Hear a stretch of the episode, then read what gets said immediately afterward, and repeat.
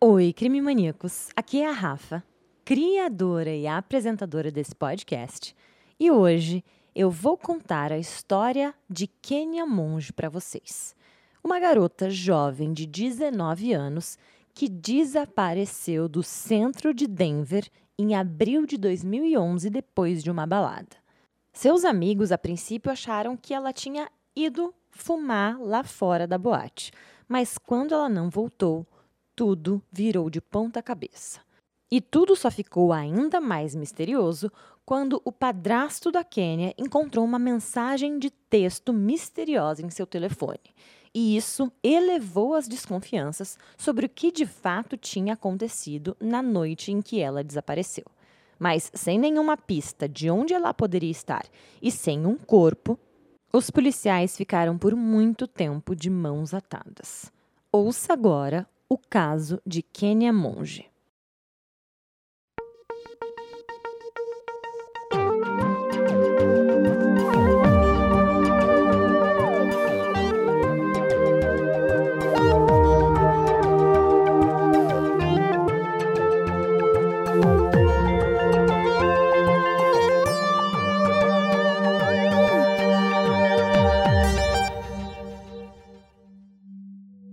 Nascida em 26 de janeiro de 1992, a Kênia Monge nasceu em Honduras, de uma mãe muito jovem. A mãe dela se chama Maria e tinha apenas 15 anos quando deu à luz a filha Kênia.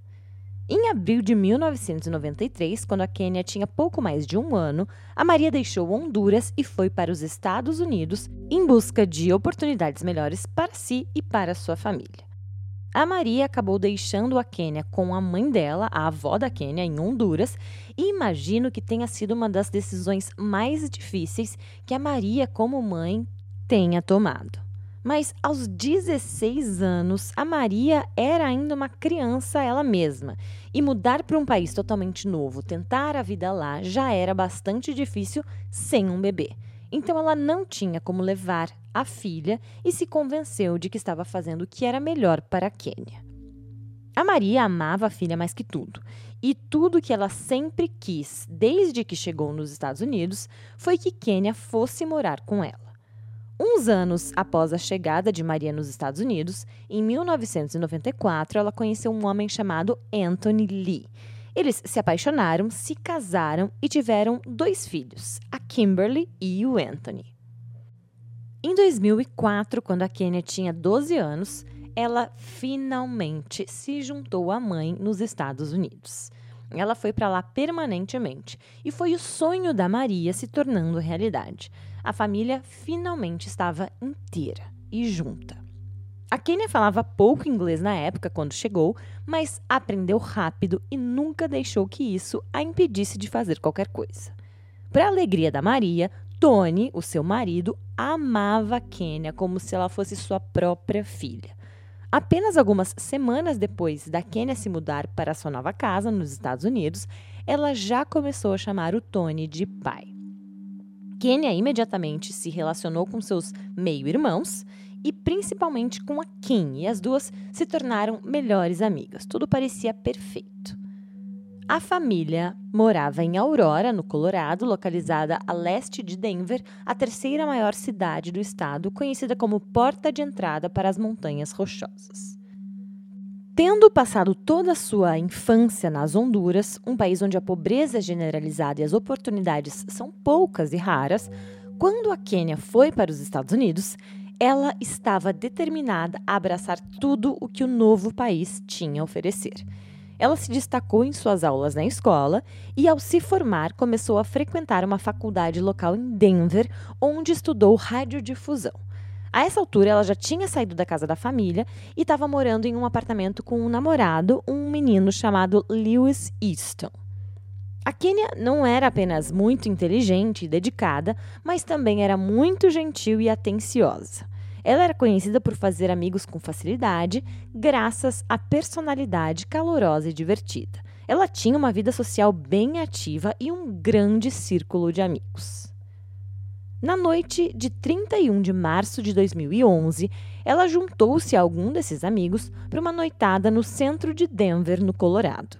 Eles foram a um lugar chamado 24K Lounge, um lugar popular onde, na época, jovens se reuniam para se divertir. E aos 19 anos, Kenya e seus amigos não tinham idade legal para beber nos Estados Unidos, porque lá é só a partir dos 21 anos que as pessoas podem beber, né, bebida alcoólica. E aí, para entrar nas boates e comprar bebida alcoólica, eles costumavam usar identidades falsas. O padrasto da Kenya, o Tony Lee, disse que ele e a mãe da Kenny, a Maria, não sabiam que a Kenny e seus amigos usavam identidades falsas para entrar em clubes, porque eles sempre consideraram, inclusive, a filha uma pessoa muito responsável. Ela nunca teve problemas com policiais de infringir a lei lá, nada disso. Mas os pais não sabem tudo sobre os filhos, né? Afinal, a Kenya era uma adolescente e é de se esperar que os adolescentes se rebelem um pouco. Bom, mas no 24K Lounge, o grupo acabou bebendo e dançando até altas horas da madrugada. A certa altura, a Kênia foi vista na pista de dança com um jovem bonito, dançando, mas algum tempo depois, seus amigos não a viram mais.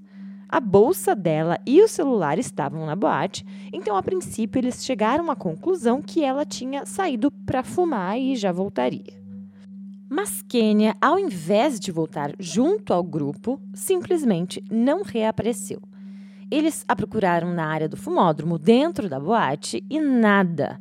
Eles então esperaram até a hora da boate fechar e, como ela não reapareceu, uma de suas amigas pegou a bolsa e o celular de Kenya e levou embora. Aquela altura parecia que os amigos da Kenya não estavam lá muito alarmados.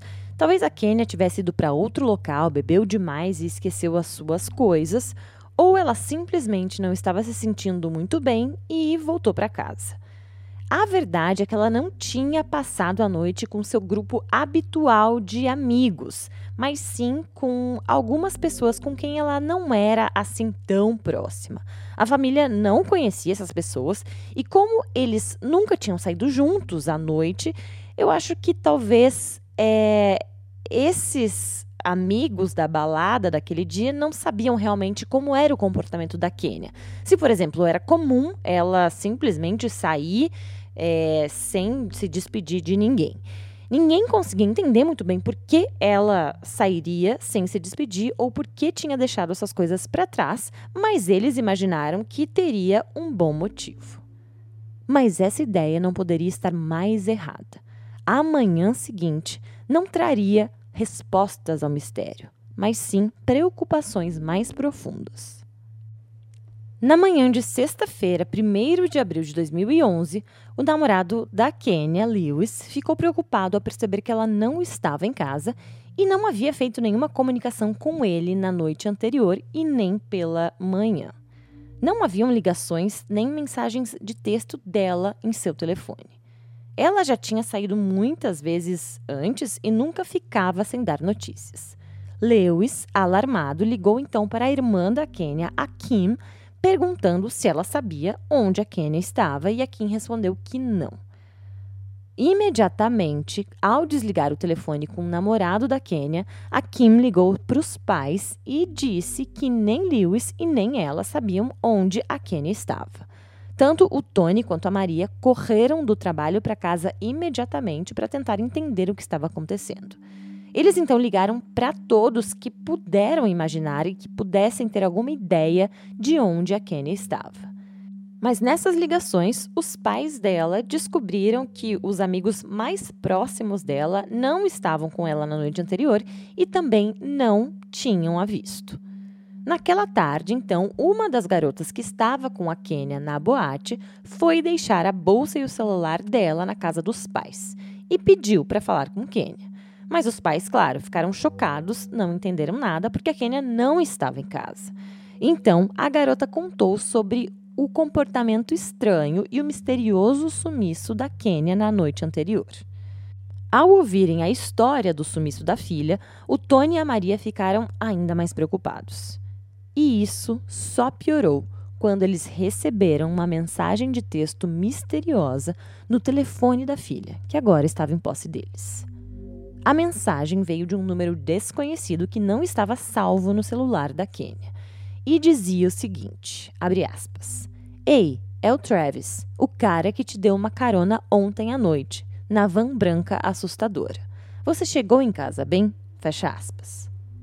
Essa mensagem arrepiou a nuca dos pais da Kênia. Travis, quem quer que fosse essa pessoa, poderia saber o paradeiro da Kênia, ou pelo menos saber quais foram os movimentos mais recentes dela. O Tony, então, padrasto da Kênia, ligou para o número várias e várias vezes para tentar falar com esse tal de Travis, mas ninguém atendeu. Frustrados e dominados pela preocupação, o Tony e a Maria tomaram a decisão de registrar uma denúncia de desaparecimento da filha. Mas quando eles ligaram para a polícia, explicaram a situação, o policial na linha foi indiferente, antipático, dizendo-lhe que a Kênia, sua filha, já era adulta, dona do seu próprio nariz e apareceria em breve. De acordo com o policial, além disso, eles só poderiam registrar o sumiço da filha na delegacia após 72 horas de desaparecimento. Os pais ficaram inconsoláveis. Até que no sábado, dia 2 de abril, Travis, o autor daquela mensagem no telefone da Quênia, finalmente ligou de volta. Então, Tony e o Travis tiveram um papo tranquilo no telefone. O Tony perguntou da onde eles se conheciam e como tinha sido a noite, e finalmente o Travis contou ao padrasto o que tinha acontecido. Ele disse que avistou a Kenya na rua do lado de fora da boate, a 24K Lounge, conversando com uma pessoa em situação de rua por volta das duas e meia da manhã. Quando ele os avistou, ele perguntou para Kenya se ela precisava de ajuda e ela disse que sim, que ela precisava pegar o carro que estava estacionado em outro clube. A Kenya estava muito bêbada, de acordo com Travis, e ele então se ofereceu para dar uma carona para ela até o carro dela. Eles então foram até o outro clube, mas não conseguiram encontrar o carro da Kênia. Não sei se porque ela estava muito bêbada ou porque era escuro, enfim. Então o Travis se ofereceu para levar ela até em casa. Ela contou onde morava, que era no apartamento que dividia com o namorado. Ele disse que era uma região que ele super conhecia e começou a dirigir. Logo no início dessa jornada, a Kênia disse que queria parar para comprar cigarros. Eles então pararam no posto de gasolina chamado Konoko, mas estava fechado. E aí a Kênia avistou um homem asiático parado fumando por perto, saiu do carro, pediu um cigarro para ele, eles ficaram fumando, conversando em espanhol e depois foram embora juntos. E essa foi a última vez que o Travis a viu. O Travis pegou o seu carro e deixou a Kenya lá. Tony ouviu aquilo tudo com muita atenção, agradeceu as informações passadas por Travis, mas a verdade é que para ele aquela história não estava se encaixando. Ele achou os detalhes muito bizarros, com coisas que não faziam sentido, como por exemplo, se a Kenny estava indo para casa, se ela precisava tanto ir para casa, por que ela simplesmente sairia andando com um estranho? O próximo passo do Tony foi ligar para a polícia novamente. Ele contou que havia falado com o Travis, que havia mandado uma mensagem suspeita no celular da filha e relatou que ele tinha tido uma interação com Kenya. O Tony implorou aos policiais que registrassem a sua filha como pessoa desaparecida, mas eles se recusaram novamente, justificando de novo que a Kenya era adulta e que não havia passado tempo suficiente ainda para considerá-la desaparecida. O Tony ficou desolado, mas isso não iria parar esse padrasto obstinado. Se a polícia não iria fazer o trabalho, ele daria o seu jeito. E foi então que o Tony ligou para Travis novamente e começou a fazer mais perguntas. Nesse momento, provavelmente vendo o desespero do Tony, o Travis sugeriu que os dois se encontrassem no posto de gasolina Conoco, onde ele tinha dito que viu a Kênia pela última vez e aonde a Kênia tinha saído andando com outro homem. O Tony concordou, dizendo que poderia chegar imediatamente.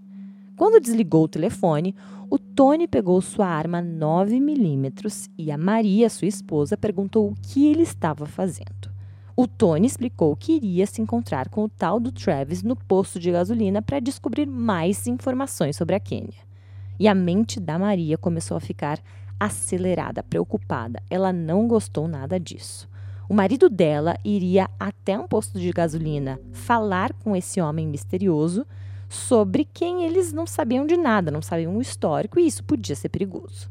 A Maria implorou para que ele não fosse, mas o Tony estava obstinado e aí ele saiu.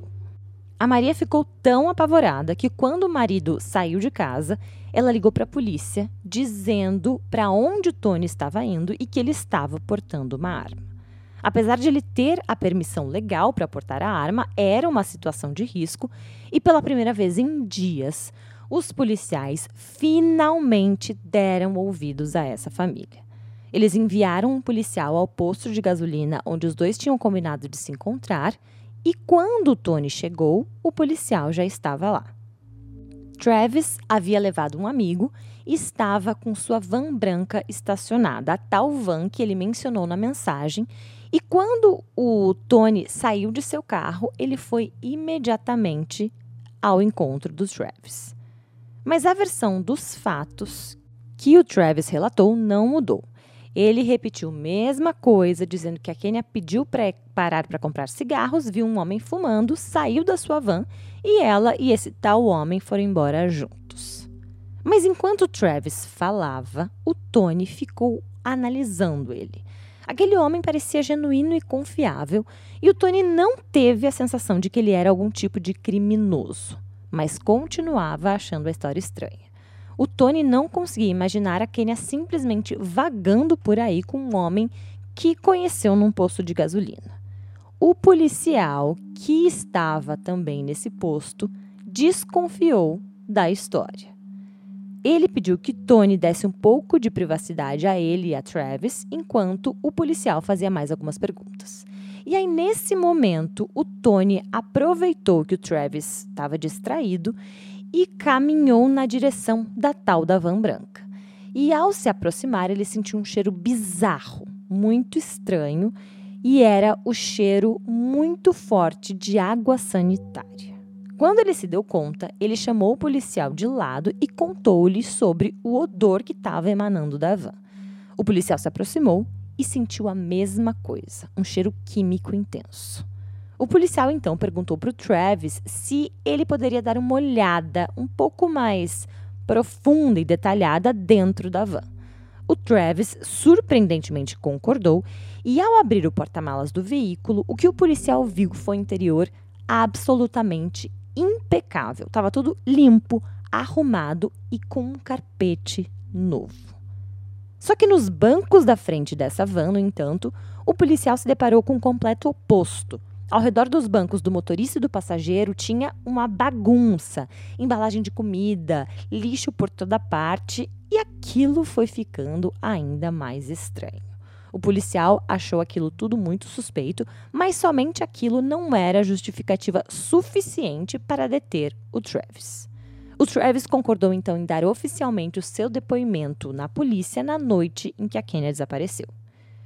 Quando eles estavam prestes a se dirigir para a delegacia, o Travis chegou perto do Tony e teve uma atitude relativamente inesperada. Ele começou a chorar e a pedir desculpas. O padrasto agradeceu pela ajuda, mas ficou com o coração gelado. Aquilo parecia alguém que tinha culpa no cartório. Travis Forbes não era exatamente um nome desconhecido para a polícia. Atualmente ele tinha 31 anos e havia criado um negócio chamado Forbes, que eram barras de granola sem glúten. Ele mesmo as assava e revendia para outros negócios na área. Mas apesar da fachada de jovem empresário, na verdade o Travis tinha uma longa ficha criminal, com a maioria dos crimes cometidos relacionados à violência contra as mulheres e, naquela época, ele estava em liberdade condicional justamente por esse tipo de crime. Quando a polícia finalmente ligou esses pontos, eles ficaram alarmados. E em 4 de abril, depois de mais de três dias após a primeira tentativa da família com a polícia, os detetives registraram Kenya como uma pessoa desaparecida. A família e os amigos da Kênia tinham passado os dias anteriores distribuindo folhetos e procurando em todos os lugares. O detetive da polícia de Denver, Nash Guruli, da unidade de pessoas desaparecidas e exploradas, era o líder da investigação, e mais um detetive chamado Estrada estava junto para ajudar caso aquilo se tornasse uma investigação de homicídio. E logo assim que eles começaram a investigação, eles receberam uma primeira pista. No dia 5 de abril, Mônica Poole, dona de uma padaria chamada Debbie's Bakery and Café, entregou aos detetives imagens de vigilância. A filmagem era de 1 de abril e a padaria na qual ela era dona era onde Travis havia alugado um espaço para assar as suas barras de granola. No vídeo, as filmagens mostram que na noite em que Kenya desapareceu, o Travis esteve na Deb's Bakery and Café, mais especificamente na sala da gerente. Ele foi visto entrando no escritório e desconectando o sistema de câmeras. Só que no dia seguinte, as câmeras voltaram a funcionar e o Travis pode ser visto carregando uma grande caixa térmica e armazenando-a em um freezer.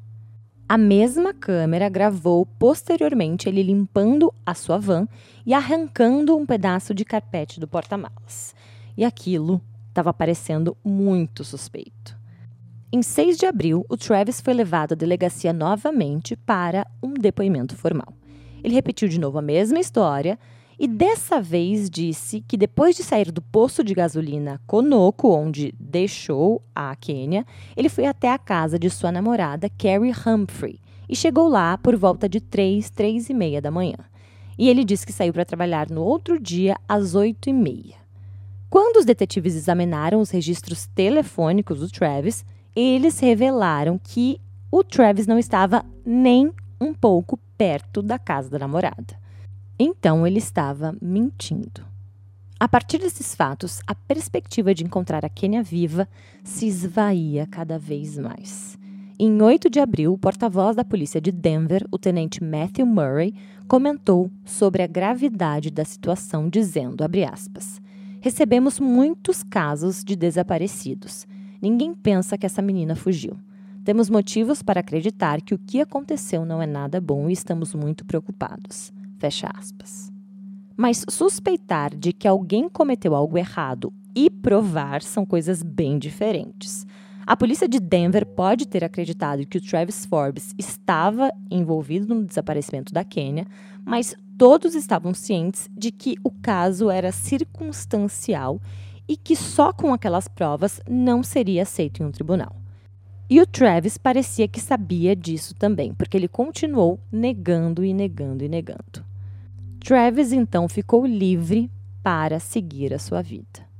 Até que mais uma tragédia aconteceu. Lydia Tillman era uma jovem de 30 anos que já havia viajado pelo mundo em sua carreira como sommelier. Ela não era alguém que fosse facilmente enganada. No entanto, ela se apaixonou pelos encantos de um estranho bonito e de fala mansa. A Lydia puxou conversa com um homem no feriado do dia 4 de julho, no centro de Fort Collins, no Colorado, cerca de 60 milhas ao norte de Denver. Travis e esse homem então foram até o apartamento dela e aí o pesadelo da Lídia começou. Esse homem de repente se voltou contra ela, estava completamente furioso, bateu nela, deslocou a mandíbula e estrangulou até que ela desmaiasse. E depois ele a estuprou. Aparentemente acreditando que ela estava morta, ele molhou o corpo dela com água sanitária e colocou fogo no apartamento. Mas a Lídia acordou. Ela acordou com o barulho estridente do alarme de fumaça. Quando abriu o olho, ela estava confusa e desorientada e sentindo fortes dores. Mas ela sabia que, mesmo assim, precisava fazer de tudo para sair dali. Com um corredor envolto de fumaça, ela foi até a varanda e desceu dois andares até o chão. Ela então mancou em direção a uma ambulância que tinha acabado de parar do lado de fora, provavelmente porque tinha visto o fogo. A Lídia estava viva, mas foi por pouco. Enquanto os paramédicos atendiam ela, ela sofreu um derrame e entrou em coma. e ela permaneceria nessa condição pelas próximas cinco semanas. Mas, embora Lídia não pudesse falar aos investigadores sobre o ataque que quase lhe tirou a vida, ela poderia, através do DNA, revelar o seu agressor. Porque os técnicos da cena do crime conseguiram recuperar células da pele do agressor sob as unhas dela e, quando comparadas com o banco de dados do Estado, retornaram com uma correspondência. Então, em julho, três meses depois da Kenya Monge desaparecer, eles tiveram uma revelação. O homem que havia atacado a Lydia Tillman tinha sido o Travis Forbes. O mandado foi emitido imediatamente e ele foi levado sob custódia em 10 de julho de 2011. No momento da sua prisão, ele caminhava com uma jovem perto do campus da Colorado State University. E essa garota não tinha ideia do tipo de perigo que estava correndo. Como as provas eram concretas contra o Travis sobre o ataque da Lídia, ele logo admitiu a culpa. Os promotores estaduais então tentaram fazer um acordo. Eles disseram ao Travis que não buscariam a pena de morte contra ele se ele confessasse o assassinato da Kenya Monge. Percebendo talvez que as possibilidades estavam contra ele e a probabilidade de ele pegar a pena de morte era muito alta, o Travis concordou e admitiu que havia de fato matado a Kenya naquela noite. Então ele revelou finalmente o que aconteceu naquela fatídica madrugada de 1 de abril. De acordo com Travis, ele encontrou Kenya andando pelas ruas embriagada. Ela disse a ele que havia se separado de seus amigos, então ele se ofereceu para ajudá-la a encontrá-los. No entanto, assim que a Kenya entrou na van, ela desmaiou. E aí ele decidiu fazer sexo com ela. Ele a agrediu duas vezes, mas durante o segundo estupro ela acordou e começou a se defender. Durante a luta que se seguiu, ele disse que a estrangulou acidentalmente. Precisando então ganhar tempo para entender o que faria com aquela situação, ele dirigiu até o seu local de trabalho e guardou o cadáver dela em um freezer. Depois limpou a van, removeu todos os vestígios da Quênia dali e arrancou uma parte do carpete para eliminar as evidências. Tudo foi queimado junto com as roupas que o Travis usava naquela noite.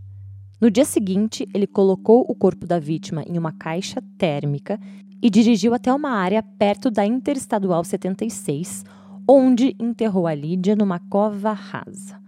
Mais tarde, ele levou o policial ao local e assim eles recuperaram os restos mortais da Kenya Monge. Cinco meses após o desaparecimento dela, a família da Kenya pôde finalmente dar o descanso merecido. Mas uma coisa que eu fiquei na cabeça é: será que a história que o Travis contou à polícia foi realmente 100% verdade? Ele era um mentiroso, adorava enganar as pessoas. Então, será que ele realmente queria ajudar a Kênia ou ele já estava com uma intenção maldosa quando a viu bêbada? É muito mais provável que ele tenha visto a Kênia naquele estado e depois forçou ou raptou ela a entrar dentro da van. Em sua confissão, ele disse, aspas, eu definitivamente aproveitei que ela estava bêbada. Ela meio que acordou e percebeu que tínhamos feito sexo. Ela começou a me bater e eu comecei a bater nas costas dela. Então ela começou a gritar: Eu a estrangulei, eu a estrangulei, eu a matei. Fecha aspas. Em 27 de setembro, o Travis Forbes se declarou culpado das acusações de homicídio e tentativa de homicídio. Ele foi condenado à prisão perpétua sem possibilidade de liberdade condicional. Não há dúvida de que o Travis teria matado novamente, então é muito bom que ele esteja na prisão. Ele é um homem bonito, sedutor e as mulheres se sentiam atraídas por ele. Se não fosse a determinação da Lydia Tillman de conseguir sobreviver, provavelmente esse cara iria continuar fazendo atrocidades. Para honrar o legado da Quênia, o padrasto dela criou a Fundação Quênia Monge, que existe para fornecer às mulheres e crianças no Colorado recursos, educação e financiamento para se envolverem em atividades seguras, saudáveis e produtivas. Além disso, a Fundação Kenya Monge busca fornecer às famílias das vítimas de crimes violentos e desaparecidas o apoio emocional, físico e financeiro que necessitam para sobreviver a trágicos eventos.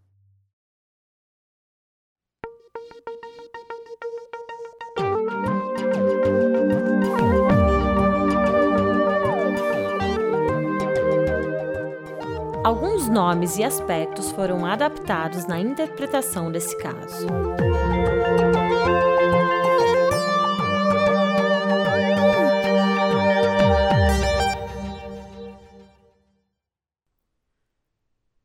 O episódio de hoje foi gravado e mixado por mim, AP, editado por Pedro Laete e é uma produção Guri Studios.